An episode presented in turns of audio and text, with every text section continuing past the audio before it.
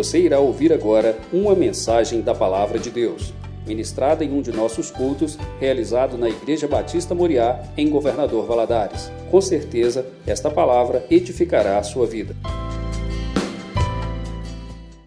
Boa noite, a paz do Senhor. Amém. Graças a Deus pelo privilégio que temos de estar na sua casa para exaltar o nome do nosso Deus. Abra sua Bíblia aí, por favor. Deuteronômio capítulo 8.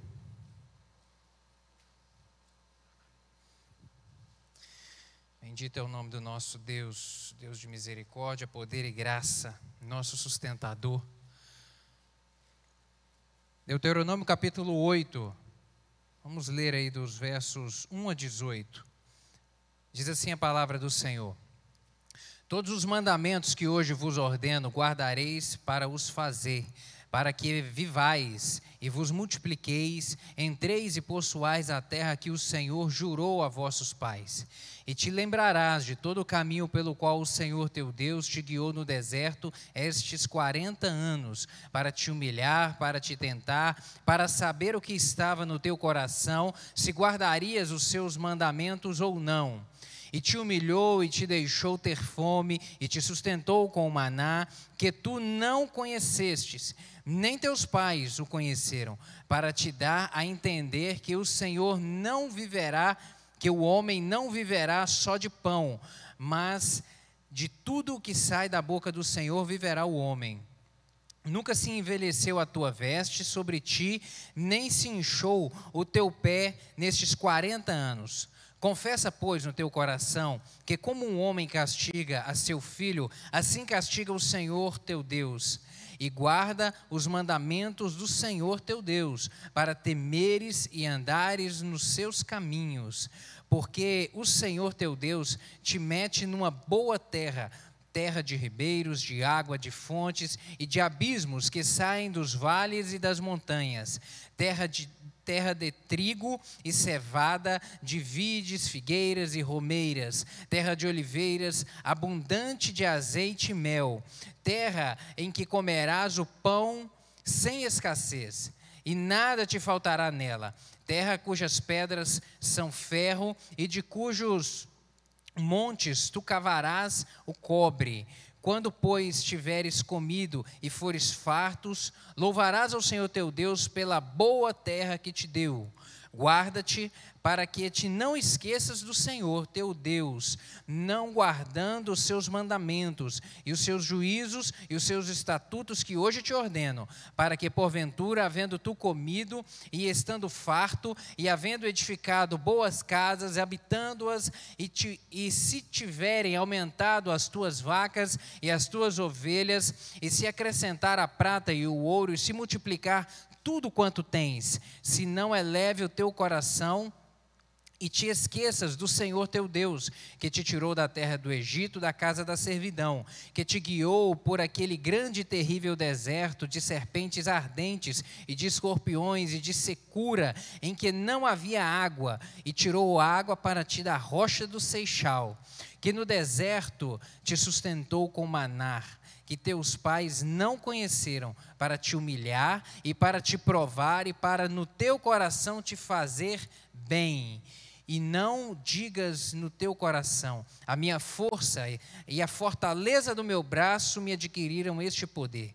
Antes te lembrarás do Senhor teu Deus, que Ele é o que te dá força para adquirires poder, para confirmar o teu conserto que jurou a teus pais, como se vê neste dia. Amém. Feche os seus olhos, vamos orar mais uma vez. Senhor, bendito seja o teu santo nome. Engrandecemos a ti, porque só o Senhor é Deus e não há outro. Deus de poder, Deus de milagre, Deus de graça, Deus que cuida, Deus que ampara, Deus que sustenta. Te damos graças por estarmos aqui na casa do Senhor. Obrigado, meu Deus amado. Eu lhe peço que o Senhor nessa hora fale ao nosso coração, pois estamos diante da tua palavra, meu Deus, e queremos ser por ela alimentados. Eu lhe peço que o teu Espírito Santo, que já foi entronizado neste lugar, fique à vontade, ministre aqui no coração de cada um dos meus irmãos, em nome de Jesus. Meu Pai, se há alguém aqui angustiado, meu Pai, por alguma coisa, apreensivo, que o Senhor, meu Pai, possa trazer paz a esse coração nessa hora. Em nome de Jesus, faça cessar todas as vozes contrárias, para que haja, meu Deus, atenção à tua palavra. Meu Pai amado, e que o teu Espírito ministre ao coração de cada um. Eu lhe peço, dá-me graça para transmitir essa palavra, pois eu dependo inteiramente do Senhor. Em nome de Jesus, amém. Você pode se sentar, meu querido? Todos nós já experimentamos fracasso em nossas vidas. Todos nós. Fracasso, tempos de dificuldade, revés na vida. Todos nós já enfrentamos isso em maior ou menor escala, de maneira mais grave ou menos grave, mas isso é comum acontecer na vida, é comum de se acontecer, e eu tenho certeza que você já enfrentou assim também. Momentos difíceis, momentos assim, sabe, trabalhosos, momentos onde você plantou e não colheu o que você plantou, momentos onde você se empenhou, onde você deu o seu melhor e aquilo que você esperava alcançar não teve êxito, não teve resultado.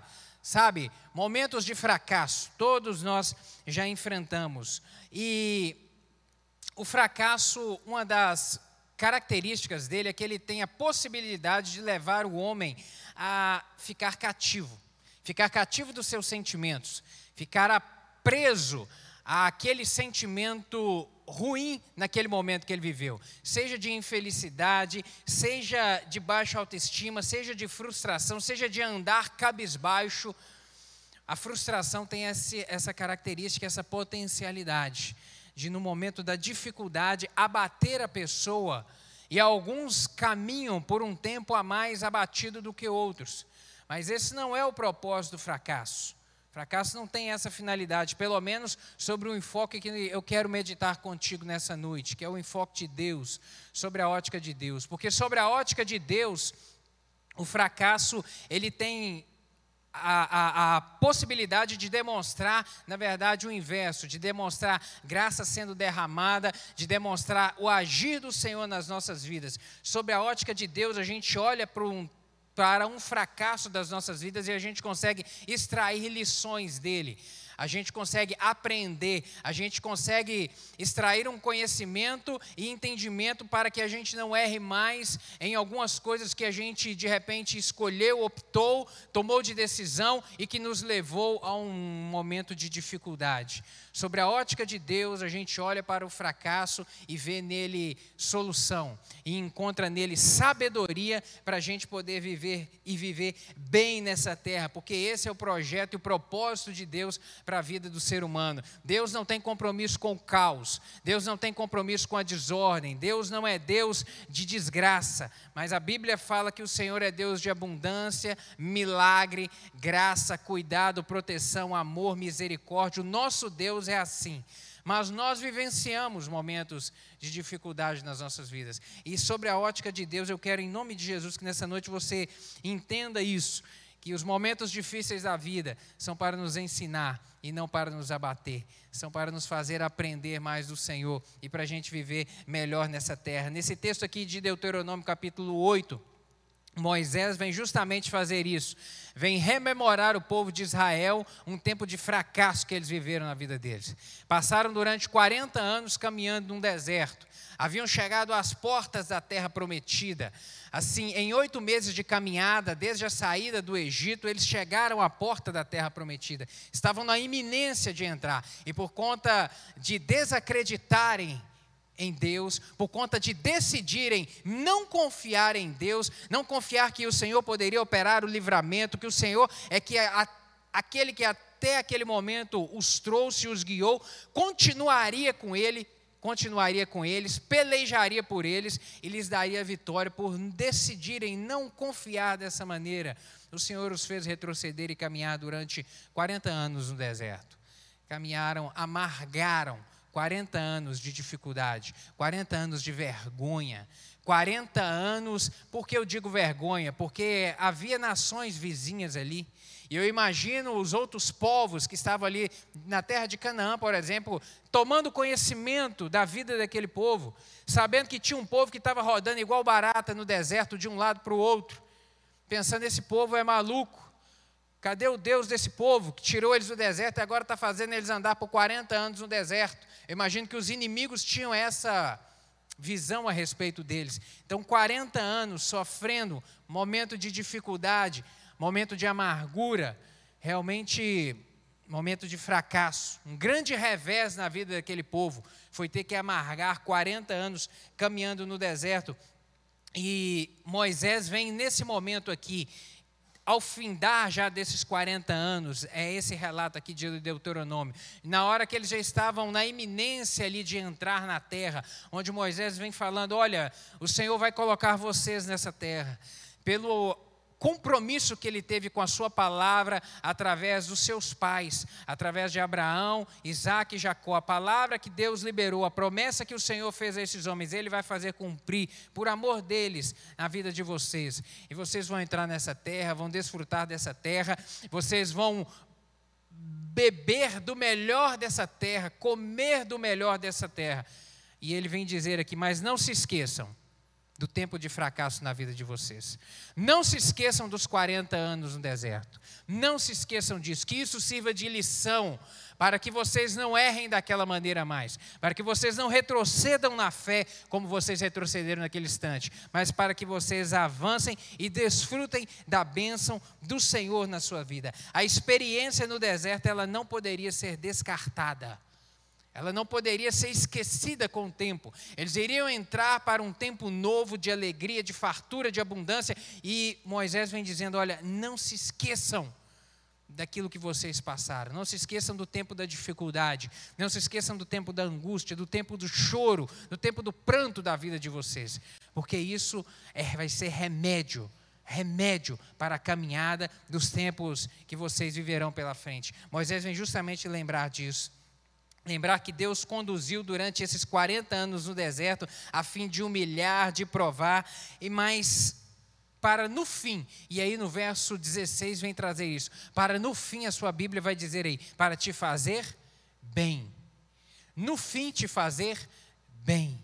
Meu querido, o fracasso sobre a ótica de Deus, ela tem a finalidade de promover o bem nas nossas vidas e jamais o mal.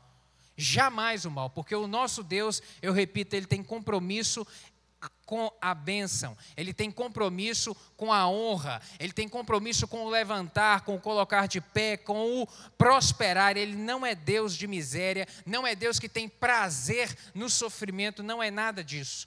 Mas ele utiliza, por vezes, o momento do fracasso, a circunstância adversa, para, que, para nos ensinar, nos ensinar a confiar, a depender, a ser fiel, a seguir o seu caminho, a seguir a sua palavra e a honrá-lo. E Moisés vem justamente lembrar o povo disso, que apesar desses 40 anos de dificuldade, isso tudo foi para o seu bem, para o bem. Deus usou o fracasso para lhes fazer bem. E eles não poderiam esquecer disso. Não poderiam jamais esquecer. E o nosso Deus é o que faz o mesmo conosco hoje. Da mesma maneira, quando a gente volta os olhos para um texto desse, a gente entende o que que Paulo vem dizer lá em Romanos capítulo 15, verso 4, quando ele diz que porque tudo que dantes foi escrito para o vosso ensino foi escrito, para que pela paciência e pela consolação das escrituras a gente tenha esperança esperança. Tudo que foi escrito para o nosso ensino hoje foi escrito. Tudo aquilo que está registrado na palavra para o nosso ensino foi escrito, para que a gente aprenda e viva bem, porque isso é útil. Esse fato aqui, esse registro aqui, ele é útil na minha vida e na sua vida hoje, meu querido. Em nome de Jesus, para que a gente viva bem nessa terra. E é isso que eu quero compartilhar contigo nessa noite, que no tempo do fracasso a gente tem muito a aprender do Senhor. Deus usa os nossos fracassos para nos esvaziar do nosso orgulho. Isso é algo que eu gostaria de te pôr para pensar nessa noite. Deus usa o nosso fracasso para arrancar do nosso coração o orgulho. O orgulho é a raiz principal da maioria dos pecados. A maior parte dos pecados eles têm origem no orgulho. O orgulho é um mal. O orgulho ele elimina a necessidade da confiança em Deus, por exemplo.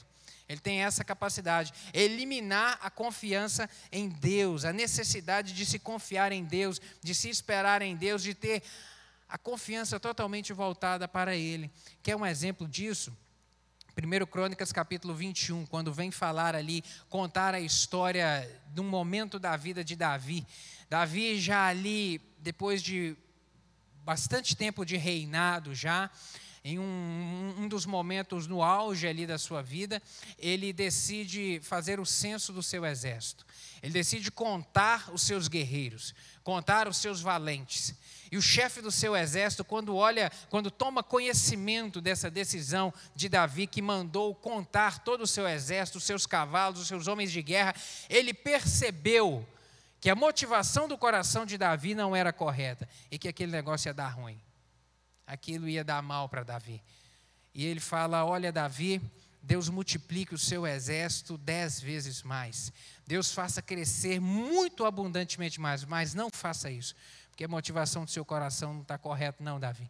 Ele viu isso, mas Davi, naquele momento, ele decidiu ignorar essa palavra e contar o seu exército. Mas tinha algum mal em contar? Não, não havia nenhum mal em si em fazer o censo naquele momento, mas a motivação de Davi para a qual ele estava fazendo é que era errada.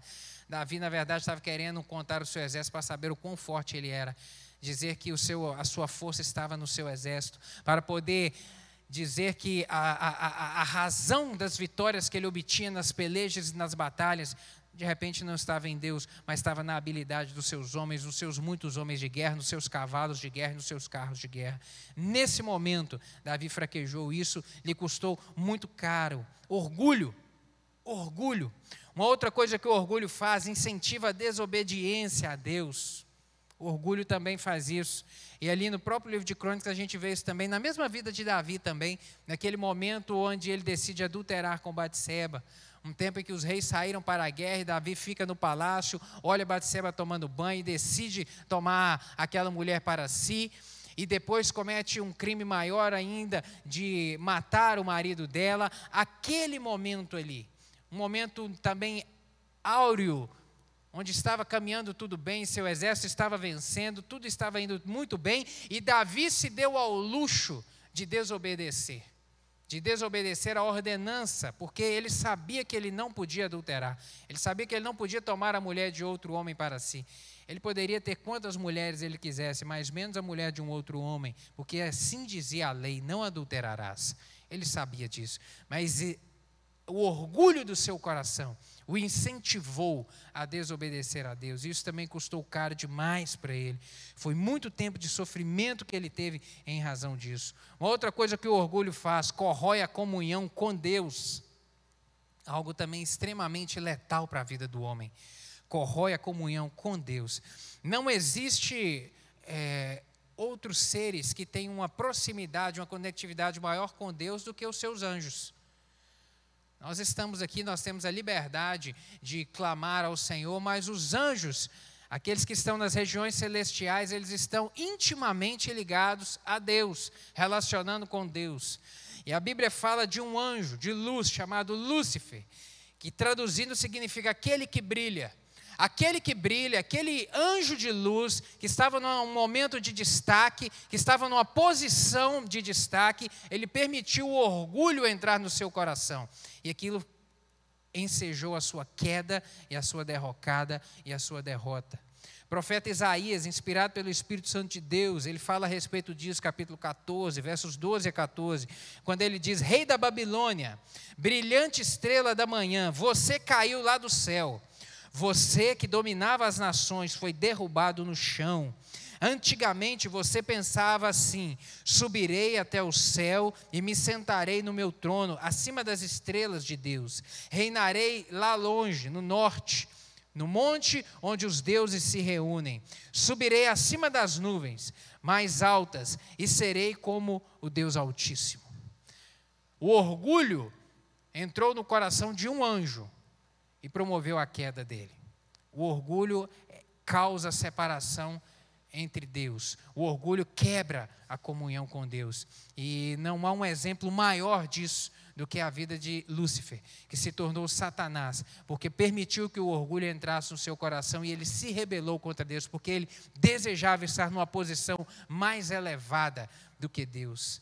O orgulho fez a criatura se rebelar contra o seu Criador. O orgulho tem a capacidade de desvirtuar a razão da mente humana, a razão de qualquer ser, o orgulho. Cuidado, meu querido.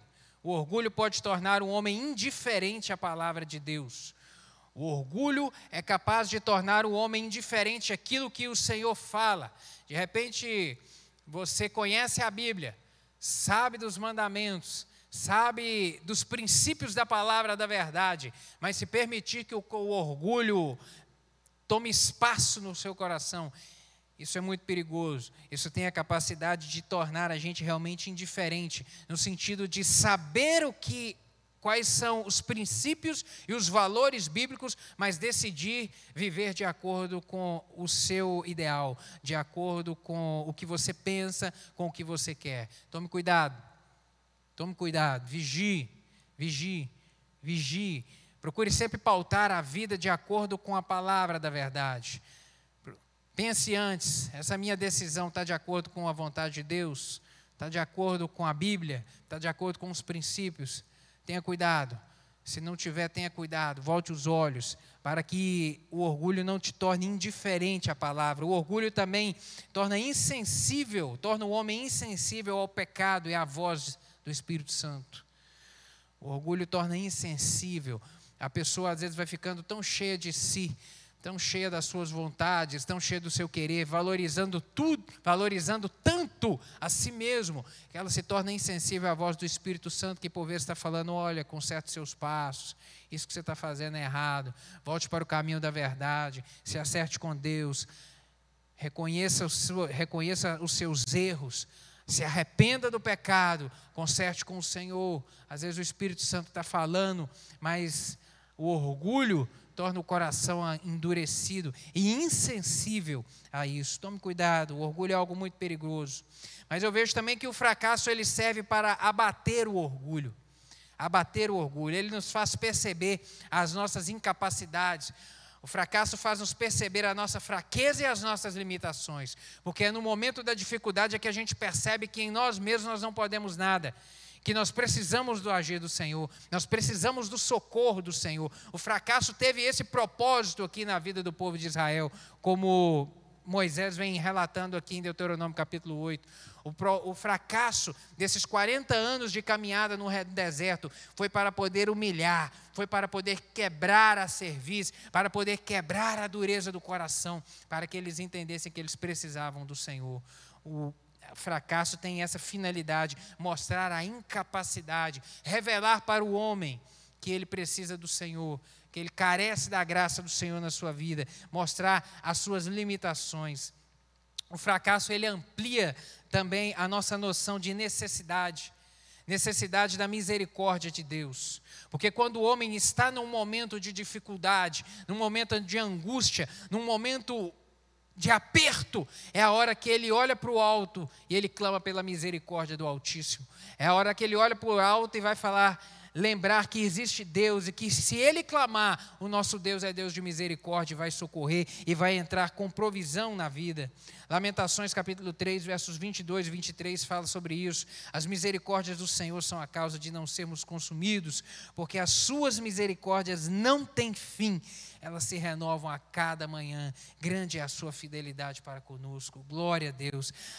O tempo da dificuldade, o tempo do fracasso mostra isso mostra a necessidade da misericórdia, mostra a necessidade a respeito da graça do Senhor, a graça, a maravilhosa graça, a graça derramada na cruz do Calvário, manifesta na cruz do Calvário por meio da remissão dos nossos pecados em Cristo Jesus. Faz o homem recordar que ele precisa dessa graça derramada sobre a sua vida, para que a, a boa mão do Senhor se estenda até ele e o socorra e o levante e o coloque de pé. Romanos capítulo 3, versos 23 e 24 diz: Porque todos pecaram e destituídos estão da glória de Deus, sendo justificados gratuitamente pela sua graça, pela redenção que há em Cristo Jesus. A graça maravilhosa que nos alcança e que nos mantém de pé. O fracasso também faz o homem lembrar que ele necessita do poder do Senhor na sua vida, do mover sobrenatural do Senhor na sua vida, porque aonde a mão do homem não vai, a de Deus chega. Aonde o homem não consegue entrar e não consegue agir, meu querido, o Senhor levanta, o Senhor abre porta, abre caminho no deserto, abre porta onde a gente não pode imaginar para enviar socorro, para enviar abrigo, para manifestar poder do Senhor. Efésios capítulo 3, versos 20 e 21 dizem isso. Ora, aquele que é poderoso para fazer tudo muito mais abundante, além daquilo que pedimos ou pensamos, segundo o poder que em nós opera. A Ele seja a glória para todo sempre. Louvado seja o nome do nosso Deus, que manifesta poder nas nossas vidas, que é Deus de misericórdia.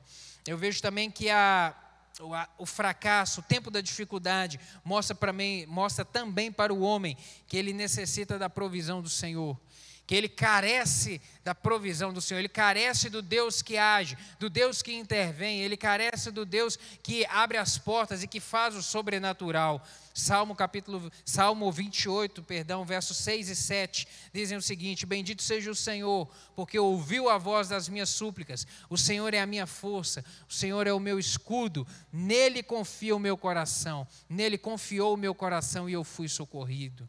Bendito é o nome do Senhor que no tempo da dificuldade entra com provisão na medida certa. O Senhor não chega atrasado, o Senhor chega no momento adequado e Ele envia a provisão do tamanho que a gente precisa. Deus não é Deus que faz as coisas pela metade. E Davi vem falando isso nesse momento. Eu confiei no Senhor e ele me socorreu, e ele agiu na minha vida. Ele entrou com a provisão e o resgate na hora certa e no momento certo. O fracasso faz o homem também perceber isso, que ele necessita dessa provisão do Senhor, porque aquilo que ele não conseguiu fazer, ele olha para o Altíssimo e fala: Eu creio que o Senhor pode fazer. Tem misericórdia, Deus, e entra com a provisão na minha vida.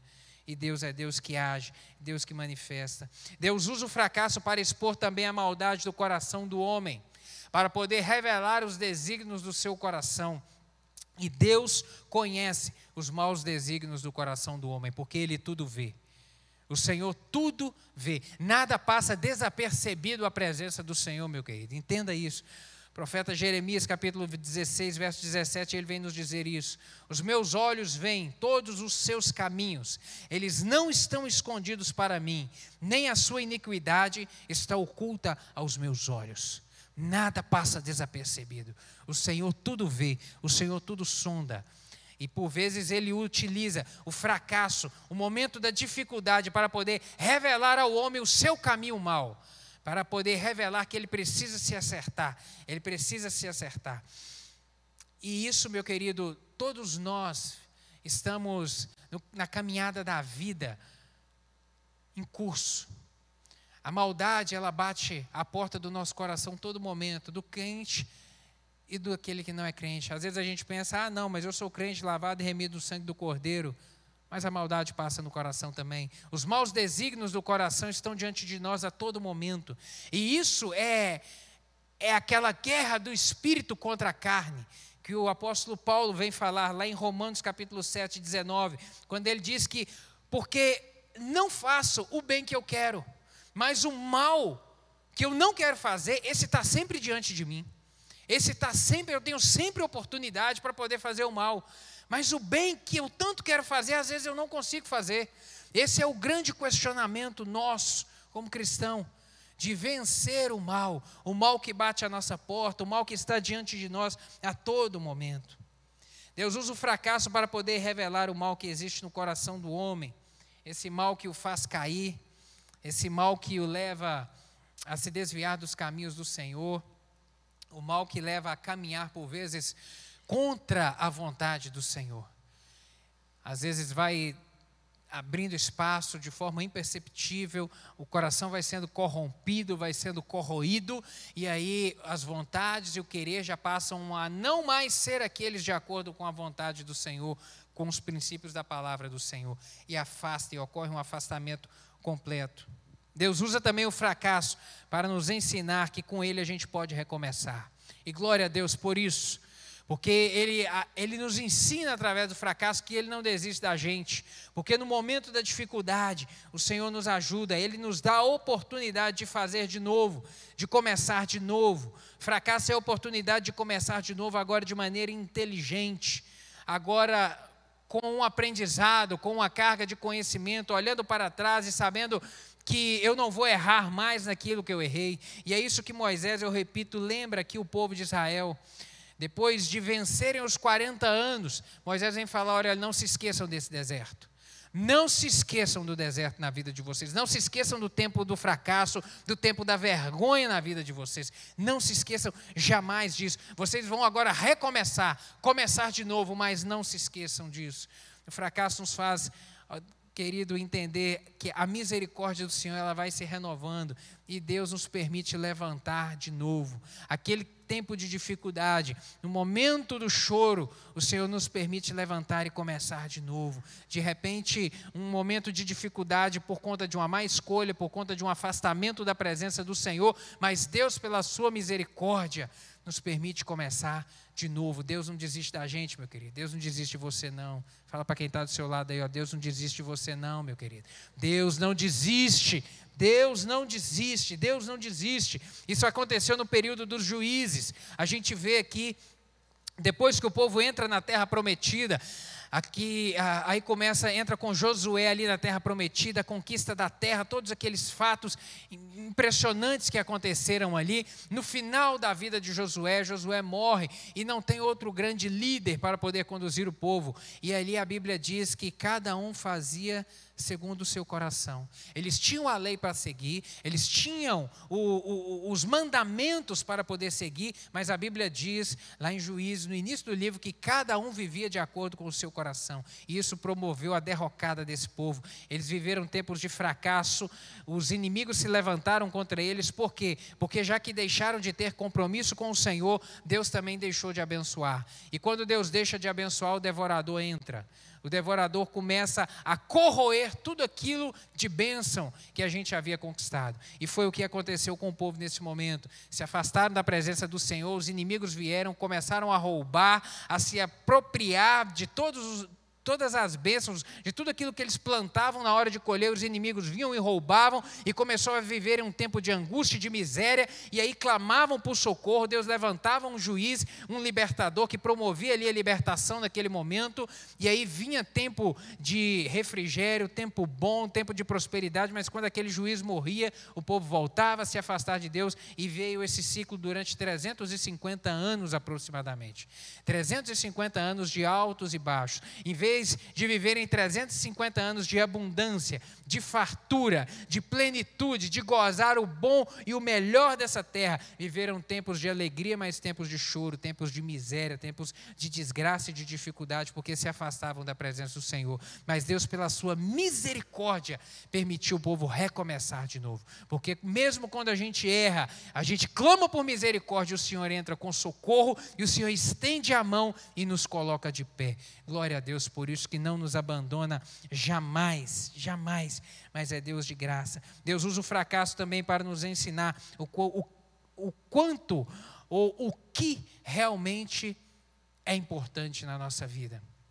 Porque nos tempos da dificuldade, no tempo do fracasso, o fracasso ele nos despoja das falsas ilusões a respeito das necessidades básicas, a respeito daquilo que realmente é importante. O, o fracasso ele tem um momento da dificuldade, ele arranca do coração do homem, ou ele traz ao homem a percepção de valor sobre o que realmente é importante, algo que ele perde às vezes na caminhada quando está indo tudo bem começa a desejar um tanto de coisa que não é importante, ou às vezes começa a dar valor a coisas que realmente não são importantes. O fracasso nos ajuda a reorientar as verdades, as verdadeiras necessidades da vida. Os momentos difíceis nos ensinam a dar valor ao que realmente é importante.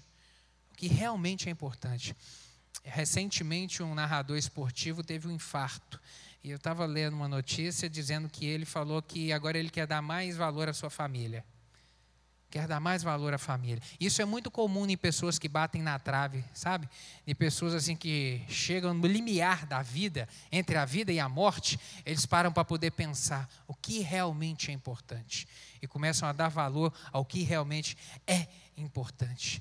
Momentos de dificuldade fazem isso na vida do homem. Momentos de fracasso revelam isso. Deus usa, usa também o fracasso para enriquecer as nossas vidas, nos dar conhecimento, nos permitir é, apropriar da sua palavra, apropriar da sua graça, para que ele também manifeste poder na nossa vida. O propósito de Deus é sempre promover o bem, e foi isso que Moisés vem falando aqui no verso 16.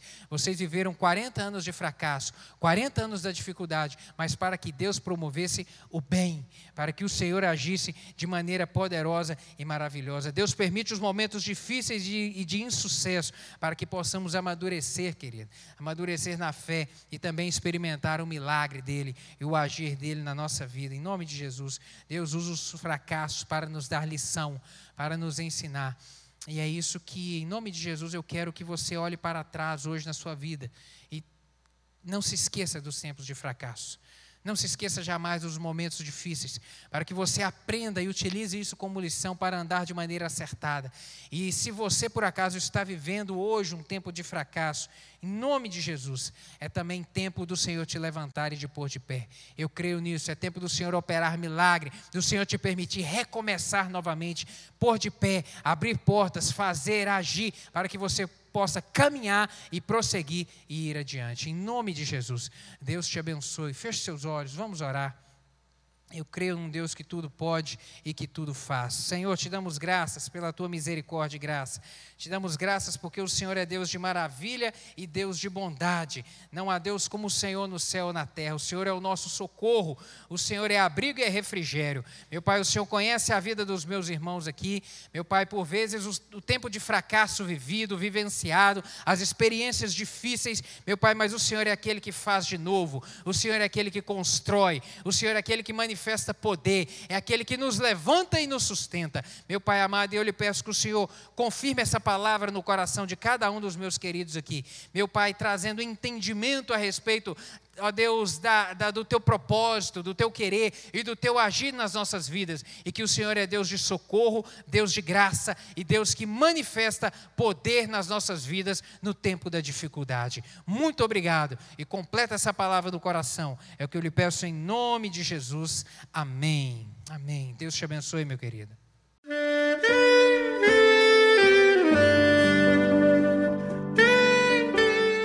Querido amigo, Deus se interessa por você.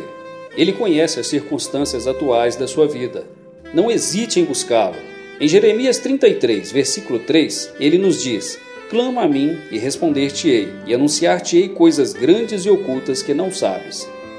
Esperamos que a mensagem ouvida tenha falado ao seu coração e que você e sua família sejam abençoados pelo Senhor Jesus.